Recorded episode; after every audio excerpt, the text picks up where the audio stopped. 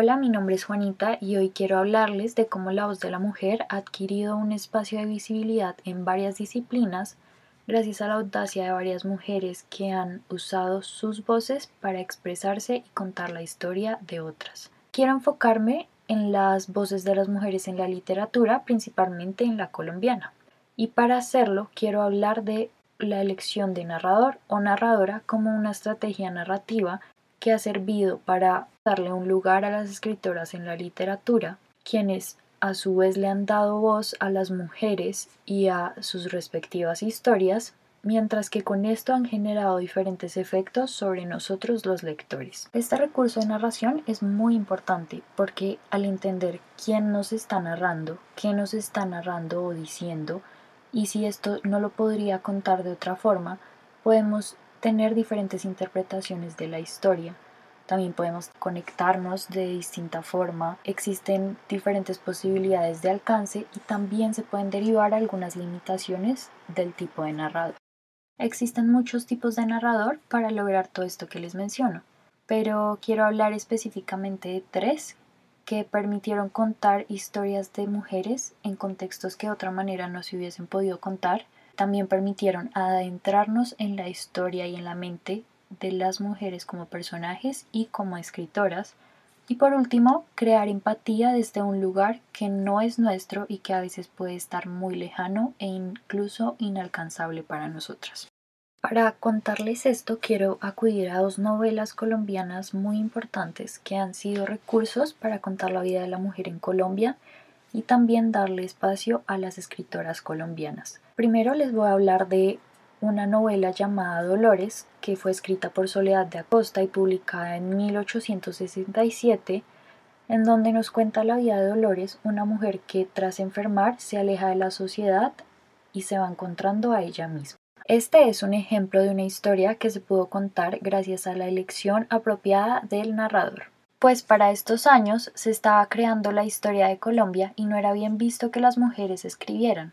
No podían usar este medio para participar en la creación de la historia de nuestro país y de la mujer, y mucho menos podían hablar de las mujeres como protagonistas. Sin embargo, Soledad de manera muy astuta, al usar el narrador en primera persona masculina, logra participar de este momento histórico y crea una novela, una novela que nos permite conocer la historia de las mujeres en esta época y empieza a darle también espacio a las mujeres en la literatura colombiana. Este narrador masculino es Pedro, el primo de Dolores, quien nos habla de sus padecimientos, su entorno y todo lo que ella le deja saber a él mediante sus diferentes interacciones y cartas que se envían. Les voy a leer un fragmento de Dolores para ilustrar mejor este tipo de narrador. Entonces dice Pedro.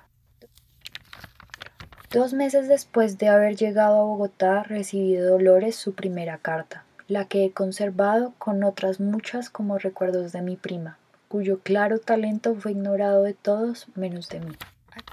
Aquí entendemos cómo al utilizar a Pedro como narrador, Soledad logra disfrazar el protagonismo de Dolores y así publicar la novela, sin dejar de darle la importancia que ella se merece. Aunque surge una limitación de este narrador, pues Pedro le da visibilidad a la vida de Dolores, pero no nos deja del todo saber el universo que es ella. Es aquí cuando Soledad de manera muy inteligente nos va acostumbrando a la voz de Pedro para al final de la historia darle la palabra a Dolores. Esto lo hace de una manera sigilosa e indirecta al permitirle a Pedro encontrar sus diarios escritos en primera persona. De este cambio surge un nuevo tipo de narración que es la voz de Dolores en primera persona y que nos permite poder conectar mejor con ella. Por ejemplo, en su diario, Dolores escribe 23 de junio 1843. Hace un año que sufro sola, aislada, abandonada por el mundo entero en este desierto. Oh, si hubiera alguien que se acordara de mí, cómo no me hubieran de llegar ráfagas de consuelo que inspiraran resignación a este corazón desgarrado. Gracias a esta nueva narración podemos conocer la profundidad de Dolores, entender sus verdaderos pensamientos, sus sentimientos y todo lo que ella reflexionaba desde su soledad. Finalmente, para hablar del tercer tipo de narrador, quiero hacerlo a través de la segunda novela que se titula La perra y fue escrita por Pilar Quintana y publicada en 2017. Pilar se inspiró al vivir en un tiempo en el Pacífico colombiano, de manera que al irse decide contar la historia de una mujer llamada Damaris, una mujer que lleva toda su vida viviendo en la selva y cuyo único deseo era tener hijos, pero al no poder hacerlo adopta una perra. Damaris es una mujer que toda su vida ha vivido en este lugar, alejado de la sociedad, con poca infraestructura, alejada de todo. Es una mujer que toda su vida trabajó, y por estas razones es posible que Damaris no pudiera contar su historia, ya que no sabría cómo contarla o tal vez no tendría el tiempo para hacerlo. Y por eso Pilar encuentra un valor en esta historia y decide contarla. Les voy a leer un fragmento para entender mejor a este narrador. A Damaris la curió la tristeza y todo, levantarse de la cama, preparar la comida, masticar los alimentos.